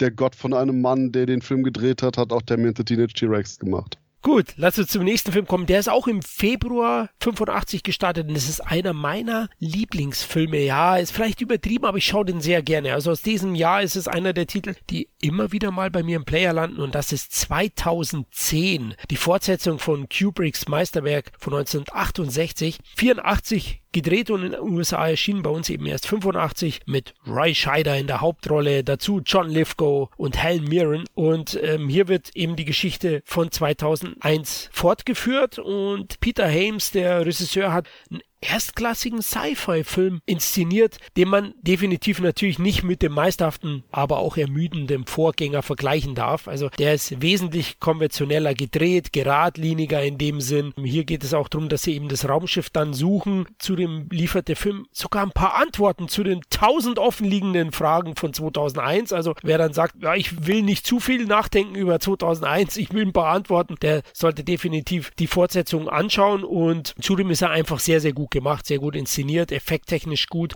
tolle Schauspieler. Und wer so 80er Jahre Sci-Fi-Filme mag, sowas wie Outland mit John Connery, der auch von Peter Hames ist, dem kann ich 2010 nur ans Herz legen. Der hat seine Qualitäten. Ich habe den Film jetzt seit Ewigkeiten nicht mehr gesehen. Da kann ich jetzt absolut gar nichts zu sagen. Ich gucke einfach immer nur 2001 und bin froh, dass da keine Antworten sind. Und ich kann mit beiden Filmen nichts anfangen. Das ist mir einfach zu hoch, zu intellektuell. Ist gut gemacht, aber ich finde die Filme einfach langweilig. Kevin kommt so beim, Kevin kommt so beim ja. Space Baby an, so, ah, immer noch keine Titten, yo. Ja, genau. Da gucke ich mir lieber Flash Gordon Schande der Galaxis an. Oh Mann, ich kann mir vorstellen, Kevin, zu Beginn von 2001, du hast dauernd drauf gewartet, dass die Affen miteinander treiben da. Ja, genau. Statt ne? sich erschlagen. Das fängt so richtig an, wenn die Affen so, da konnte ich mich noch mit identifizieren mit den Affen und so weiter, ne? Aber. Das war das richtige Intellektualität. genau, ne? Als Frauen noch Schwänze hatten, oder wie hieß der Film? Naja, egal. Als äh, Frauen noch Schwänze hatten, hieß der Film. ja, der war gut. Der Titel, ne? der geht heute nimmer. oder oder Doll, Doll nee, nee, Florian, der Titel geht heute wieder. ja. Das war noch als, Film. Als ne? Gender-Drama, oder? ja, aber wie gesagt, 2001 und 2010, da bin ich raus. Also, Christoph, dir wollte ich, weil du ja bei Rambo 2 den zeitlichen Kontext und die politische Attitüde noch angesprochen hast. 2010, hier geht's für 1984 schon um zwei Teams, eins aus Russland, eins aus USA, die am Anfang sehr kühle Stimmung und Misstrauen gegenüber hegen und später eine Freundschaft entwickeln. Ist das nicht was, was dir den Film schmackhaft machen könnte? Ja, wie gesagt, ich wollte ihn auf jeden Fall irgendwann nochmal gucken, seit den letzten 15 Jahren. Aber ja, ansonsten äh, freundliche russische Astronauten, da fällt mir sofort wieder Armageddon ein. Peter Stormer. Nee, aber wie gesagt, ich wollte ihn auf jeden Fall irgendwann nochmal wieder gucken. Der kommt auf meine nicht enden wollende, stetig anschwellende Liste an Filmen. Okay, jetzt sind wir ja bald durch, aber Kevin hat noch einen Titel, den er sehr gerne mag, den ich in den 80ern auch geliebt habe. Mittlerweile hat der Zahn der Zeit oder der Zahn des Werwolfs schon ein bisschen dran genagt. Teen Wolf mit Michael J. Fox, Kevin. Ach, den mag ich. Ich meine, der war damals auch sehr erfolgreich, aber auch wahrscheinlich durch den Run von Zurück in die Zukunft natürlich nicht ganz unbeeinflusst. Der war ja vor Zurück in die Zukunft gedreht worden. Den haben sie dann clevererweise nach Zurück in die Zukunft gestartet. Ja. Und ja, der war relativ erfolgreich und ich mag den einfach. Ich, das ist einfach auch so ein Feel-Good-Film. Er ist ein junge, ganz normaler Teenager und äh, erfährt dann irgendwann oder kriegt es dann raus, dass er dann zum Werwolf mutiert Überall wachsen ihm Haare, wo vorher noch keine waren. Ich meine, das kennen wir alle. Aber bei ihm geht es noch weiter. Sie hören einfach nicht mehr auf zu wachsen und er kriegt auch noch spitze Zähne und so weiter. Und dann offenbar, offenbart ihm sein Vater, dass es wohl in der Familie liegt, dass eben halt alle Werwölfe werden. Und äh, so, wo man dann denkt, er wird ausgeschlossen aus der Schule. Nein, er wird zum großen Star in der Schule, weil immer wenn er zum Wolf wird, gewinnen die, die Schulmannschaft, die Basketballschulmannschaft ihre Spiele. Also letzten Endes gewinnt er die Spiele, weil die anderen spielen ja gar nicht mehr mit. Und wird zum großen Basketballstar. Und ich finde einfach äh, den Film hoch amüsant, äh, sehr unterhaltsam, hat sogar so kleine Horrorelemente drin. Natürlich, die muss man ja auch zum Horrorgenre schon zählen. Ist eine Horrorkomödie und hat schon so ein paar so Gänsehautmomente. Zumindest als Kind hatte ich das so wahrgenommen und ich mag diesen Film. Und leider habe ich ihn nicht in meine Sammlung, warum auch immer, aber den muss ich mir noch zulegen. Okay, das ist der Wolf.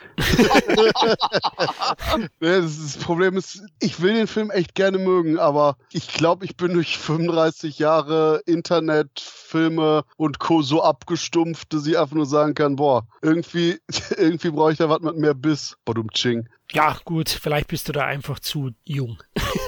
Ich habe es ja gesagt, der Zahn der Zeit hat da schon ordentlich dran genagt, auch im Outfit, auch an den Inszenierungsstil. Äh, ja, es ist eine Horror-Highschool-Komödie. Ich habe immer viel Spaß gehabt, auch mit dem Kumpel, der immer diese Partyspielchen macht. Ne? Der ist auch sehr witzig, ah, der geil. im Wandschrank eingesperrt wird mit der einen. Er steht auf so eine Blonde, glaube ich, die ihn links liegen lässt und nur mag, wenn er berühmt ist. Und das nette Mädchen von nebenan, die übrigens aus meiner Sicht sogar besser aussieht als die andere, die übersieht er. Aber obwohl, die, da muss sie auch schon irgendwie komisch. Ne? Sie steht eigentlich auf den Wolf irgendwo. Ne? Ich meine, das ist schon ein bisschen, äh, wenn man drüber nachdenkt. Geil. Geil. Pervers, ich hab's ja gesagt. Na gut, okay. Andere stehen auf Fische, wenn man jetzt so neuere Filme anguckt, so von daher. Das stimmt auch wieder, ja. Wahrscheinlich kann, die, kann das Mädel dann am nächsten Morgen die gleiche Geste machen, wenn die andere fragt, wie das dann gegangen ist. So, plüpp. Oh, oh, oh, oh, Jetzt, jetzt, jetzt nimm mal schnell den nächsten Film, bevor wir hier äh, völlig durchdrehen. Ich wollte noch einen Film äh, empfehlen. Ist jetzt nicht ein absoluter Lieblingsfilm, aber ich glaube, ich komme woanders gar nicht darüber zu sprechen, nämlich Die Spezialisten ein französischer Action-Buddy-Film, der durchaus Spaß macht, der leider aktuell, glaube ich, nicht erhältlich ist. Da geht es um einen Undercover-Cop, der ins Gefängnis eingeschleust wird, um hier einen Mithäftling, einen Safe-Knacker, zur Flucht zu überreden, weil sie beide zusammen ein Mafia-Spielcasino ausrauben müssen. Und klingt ein bisschen banal, gut, waren die 80er, aber der Film lebt von den wunderbaren Wortduellen der beiden. Also die kappeln schön miteinander, die, die harmonieren auch gut miteinander und haben eine schöne Chemie. Dazu geile Action-Szenen, also wirklich gut gemachte Verfolgungsjagden auch. Und also ich muss sagen, das ist ein Film, wenn der mal wieder neu veröffentlicht wird auf Blu-ray, würde ich ihn mir zulegen. Vor allem hatten ja die Franzosen nicht nur seit Luc Besson gute Actionfilme inszeniert, sondern eben auch schon in den 80ern und teilweise 70ern dank Jean-Paul Belmondo und Alan Delone. Und äh, die Spezialisten, eine Empfehlung. Immerhin Deutschland 350.000 Zuschauer ins Kino gelockt, ohne Star Power. Und Christoph hat jetzt erfahren, dass der Film existiert. Das freut mich. Christoph, suchen, reinziehen, geil finden. Naja, mal schauen. ich bin mir nicht sicher, aber ähm, ich wollte ihn empfehlen. Gut, dann haben wir die wichtigsten Titel erwähnt. Lasst uns noch ein paar so nebenbei erwähnen. Ich glaube, Nightmare muss angesprochen werden. Auch ein sehr, sehr wegweisender Horrorfilm, den wir, glaube ich, alle drei mögen. Absolut. Und wo wir gerade im Staffellauf von den Titeln sind, muss ich auf jeden Fall Brazil noch in die Runde werfen. Von Terry Gilliam, der einfach nur wunderbar ist. Ja, großes Kino. Kevin, bei dir noch der ein oder andere Titel, wo du sagst, fand ich auch geil. Ach, da gab es so viele Titel, äh, die wir heute gar nicht erwähnen. Wir haben uns ja auch wirklich nur unsere ganzen Lieblinge, also absoluten Lieblinge ausgesucht. Ich könnte auch noch erwähnen, äh, was ich geil fand, Zahn um Zahn hier mit Götz Georg. Das war ja auch eine Tatortverfilmung, beziehungsweise von Schimanski. Fand ich früher auch ganz geil, die Filme. War sehr erfolgreich. Platz 9 in den Kinocharts. Über äh, 2,7 Millionen Zuschauer. Den würde ich noch erwähnen wollen als deutschen Beitrag. Aber es gab ja eben halt auch noch so äh, Missing in Action. Die Missing Action Filme. Chuck Norris war damals zu der Zeit Mitte der 80er sehr populär, auch in Deutschland. Deutschland. Also es gab schon einiges, aber die alle noch aufzuzählen. Ich finde so, ja, die wichtigsten Sachen haben wir aufgezählt. Obwohl ich muss sagen, es gab noch einen Film, den wohl langweiligsten John Carpenter-Film. Er wird ja immer oft gelobt, aber ich finde Starman einfach scheiße. Starman ist besser als The Fog. The Fuck? oh Gott. dass du Cocoon nicht erwähnt hast, Florian, das wundert mich übrigens auch. Stimmt, ja gut, das ist die Demenz, die fortschreitende. 85 ist aber auch pervers. Na, ich könnte Mad Max 3 auch erwähnen. Ist ein ja. Film, der sicher der schlechteste Mad Max Film ist. Trotzdem habe ich den sehr, sehr gemocht damals, weil es einfach der erste war, den ich gesehen habe. Ja, er ist halt nun mal ab 16 gewesen und da war leichter ranzukommen. Er mochte ich sehr gerne. Oder der einzige Zeuge mit Harrison Ford bei der Tittenschau mit McGillis. Oh, also, du bist aber auch eine kleine Sau, du. Aber, äh, das, das würde ich niemals wagen, sowas zu sagen. du bist ein Lügenbold. ich will jetzt mal eben die Zeit von eurer Old Guy Erection unterbrechen, denn hier der Smaragdwald von John Burman ist ja auch dieses Jahr und exzellent. Oh, stimmt, stimmt. Ah, ja. Und wer dann einfach auch jenseits von Peniswitzen und Co. einfach mal richtig was zu Herzen gehendes braucht, wo man am Ende irgendwie einen warmen Kakao und eine Umarmung braucht, die Maske mit Eric Stolz und Cher. Ja, stimmt. Da würden selbst Kevin und mir keine Witze einfallen. Das ist ein ernstzunehmendes Thema, wirklich. Ist ein guter Film mit Cher, ja, genau. Und Sam Elliott vor allem. Mein Gott, das ist so ein Schauspieler. Das hätten Leading Man werden müssen eigentlich. Ich finde den so geil. Ach, Roadhouse. Aber gut, haben wir schon im Swayze-Cast mit drei durchgenommen. Also ich meine, Sam Elliott, nicht Cher. Gut. Ansonsten würde ich nur noch sagen, dass von Die Maske gibt es jetzt ein sehr schönes Mediabook von Just Bridge mit dem Director's Cut auch in der Kinofassung und ja, und einem netten Booklet. du, das war wirklich subtil, Christoph. Ja, das Booklet ist von dem Meister der Booklets, sage ich. Das ist nur meine Meinung, Christoph, aber ich finde deine Booklets wirklich immer überaus lesenswert und toll geschrieben. Deswegen Sehr gut, ist dann hast du die schlechten nicht gelesen, auch Gott sei Dank. Anscheinend, ja. Deine ganzen 100 Ninja-Filme und Godzilla-Filme, die habe ich nicht gelesen, die Booklets. Was ich noch erwähnen wollte, kurz, 85 war auch so ein bisschen der Durchbruch von Steve Martin hier in Deutschland, nämlich oh, ja. Solo für zwei. Es war der erste große Erfolg. Auch ein Film, der zumindest so ja in den Medien und in den Charts weiter oben war. Einer meiner Lieblings-Disney-Filme aus den 80ern ist da auch gestartet, Zeichentrickfilme, nämlich Taran und der Zauberkessel. Möchte ich auch empfehlen. Ich fand den immer recht gut. War recht düster, war Fantasy-Touch. Ja, es war auch, glaube ich, der erste FSK 12 Disney-Zeichentrickfilm. Dieses Hundeding in dem Film, mein Gott. Also ich wollte die ersten 20 Minuten, dass S stirbt, dann wollte ich die nächsten 20 Minuten, dass die Welt stirbt und dann in der Rest der Laufzeit wäre ich zufrieden gewesen mit ich sterbe, um einfach nur dieses Ding aus meinem persönlichen Kosmos zu haben. Fuck, das ist wahrscheinlich das nervtötendste etwas, was Disney jemals auf die große Leinwand gebracht hat. Shit. Also Christoph, ich, wir werden heute nicht mehr warm. Jetzt, jetzt wehe, du sagst mir noch, die Evox-Karawane der Tapferen wäre nicht der beste Star Wars-Film abseits der Urtrilogie. nee, ich bin riesiger Fanboy vom zweiten Evox-Film. Kampf um Endor, oh, okay.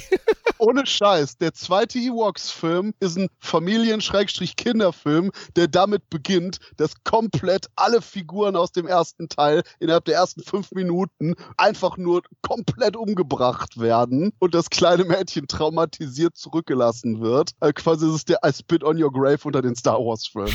Oh Gott, oh Mann. ja, ja, den muss ich mal wieder schauen, aber beißt sich's, glaube ich, aus. Ne? Beide sind irgendwie nicht zu bekommen. Oder sind die bei Disney Plus? Da muss ich mal nachschauen. Also auf Disc sind sie mittlerweile irgendwie äh, vergriffen und Schweine teuer. Eine Sache noch 1985, die mir gerade aufgefallen ist, einer der größten What the fuck, wahrscheinlich der größte What the fuck Film des ganzen Jahres, Joey von Roland Emmerich. Oh, die finde ich gar nicht schlecht. Der hat auch wirklich dieses Spielbergsche, das ist eine Kopie von Spielberg, hat aber auch nie einen Hehl draus gemacht, dass er das nicht so wollte. Aber ganz im Ernst, keine hat Emmerich die Story geschrieben? Weil die ist ja wirklich massiv gestört. Oh, ich habe hier dieses Telefon, mit dem ich mit meinem Vater rede. Dann kriege ich telepathische Kräfte. Oh, da ist irgendwie der von einem Dämon besissene Ventriloquist. Wie ist das deutsche Wort? Bauchrednerpuppe, die irgendwie jetzt mit mir im Clinch liegt. Oh, am Ende kommen die ganzen Typen, die irgendwie sich mit mir angelegt haben in so eine Art dämonische Unterwelt. Oh, jetzt muss ich die reden. Oh, am Ende sterbe ich und werde zu Jesus und stehe wieder auf oder irgend so eine Scheiße. What the fuck? Also, das ist wirklich so der Film, wo das Ganze wirkt, als hätte man quasi so die 20 Seiten geschrieben und dann so das Drehbuch Roulette nochmal gedreht. Mhm, okay, toter Vater, Telefon, okay, jetzt, jetzt, mh, böse Bauch in der Puppe. Gut, ähm, wir können es irgendwie zusammenbringen. Okay, ich merke, Christoph, du bist begeistert. Kevin, das war aber anscheinend eine Fangfrage von ihm. Der wollte, dass wir uns. Genau. Ja, genau, aber voll. ja, noch zwei, zwei, drei Sätze wollte ich sagen. Police Academy hat auch einen großen Einfluss gehabt auf die Produktion, die 85 gestartet sind. Das merkt man. Es gibt zum Beispiel so Klamauk-Gurken wie Traffic School, die Dach- und Blechschaden Company oder auch Knast Total von dem Police Academy Produzenten Nile Israel hieß der, glaube ich, kam auch raus. Die Dinger waren relativ erfolgreich. Also Knast Total über 500.000 Zuschauer. Leider gibt es die nirgends auf VHS. Ich würde gerne mal reinschauen, auch wenn es weh tut, aber irgendwie möchte man doch aus zeithistorischen Gründen das Zeug dann doch nochmal sich vor Augen führen. Aber die Titel wollte ich nochmal kurz erwähnen am Rande. Und das deutsche Kino hat eine glorreiche Rückkehr gefeiert. Nicht nur mit Didi, sondern auch mit Otto und Männer beide Filme waren wahnsinnig erfolgreich. Muss zugeben, den Otto-Film habe ich als kleines Döpken schon ein bisschen, bisschen öfter gesehen. Ich auch. Aber ich mag, mein Lieblings-Otto-Film ist der zweite. Mit Männern kann ich nichts anfangen. das war aber doppeldeutig, würde ich sagen. Ui, ui, ui. Oh. Ja, Männer ist, war der Startschuss immerhin von einigen großen Schauspielern wie Uwe Ochsenknecht und Heiner Lauterbach. Ne? Da sind die berühmt geworden und Doris Dörre auch. Also da war der schon wichtig. Gut, ich würde sagen, wir sind am Ende angekommen. Lieblingsfilme und abseitig auch nochmal ein bisschen was erwähnt. Also ein großartiges Jahr 1985 und wir werden das sicherlich mit einer separaten Filmjahrfolge auch nochmal genauer betrachten. Aber wir wollten jetzt hier mal persönliche Meinungen zu den ganzen Titeln aus dem Jahr euch geben. Gut, dann sind wir am Ende angekommen. Mal sehen, aus welchem 80er Filmjahr wir als nächstes unsere Lieblingsfilme vorstellen. Es gibt ja weitere, ich glaube, Kevin 81 wurde genannt, ne? Von ja. Patreon 84 und 86. Mal schauen, was wir als nächstes machen. Und Florian, du hast einen deiner Lieblingsfilme nicht erwähnt, der dieses Jahr gestartet ist. Oh, jetzt bin ich gespannt. Jetzt, jetzt komm her. Der Tanz des Drachen. Oh! das tut weh. Jetzt tun mir die Chromenjuwelen weh. Du hast recht, den habe ich ja sogar vorgestellt, ne? Beim Underrated 8, ja, Last Dragon. Oh, den liebe ich auch. Wie konnte ich den übersehen? Ah, ja, ja, Was ist denn das? Das, das ist ja eine Mischung aus Blaxploitation und Kung-Fu-Film mit, mit mächtig Black Power, naiver Trash-Attitüde und toller Musikuntermalung. Ich finde den unglaublich geil und ich glaube, Wicked Vision hat den angekündigt, oder? Oder Nameless? Ich glaube Nameless. Ja, Nameless war das. Nameless, ja, und den, den werde ich mir natürlich sofort zulegen. Hoffentlich kommt er nicht im sündhaft teuren Mediabook. Der kommt wahrscheinlich in allem. Inklusive Keksdose. sehr gut, sehr gut. Passt natürlich dazu. Ja, Kevin, der ist super. Also Underrated. Nee, wann, wo habe ich den vorgestellt? Ja, im Underrated? Nee. Nee, das wüsste ich. Im Guilty Pleasure, ein 80er Cast, habe ich den vorgestellt. Ja? Jetzt. Ja, Tanz des Drachen. Ganz toll. Bin ich großer Fan. Also da hat Christoph mich mal wieder jetzt gekillt am Schluss und meine Unfähigkeit euch, lieben Hörern und Hörerinnen, bewiesen. Ganz im Ernst, der große Schocker hat mit Herrschaft der Ninja zu tun, aber den verrate ich nicht. Dafür gibt es wahrscheinlich bald einen anderen Cast. ja, ich glaube, das müssen wir noch richtig auswälzen und die Person foltern. Ja. Ich weiß nicht, wovon ihr redet.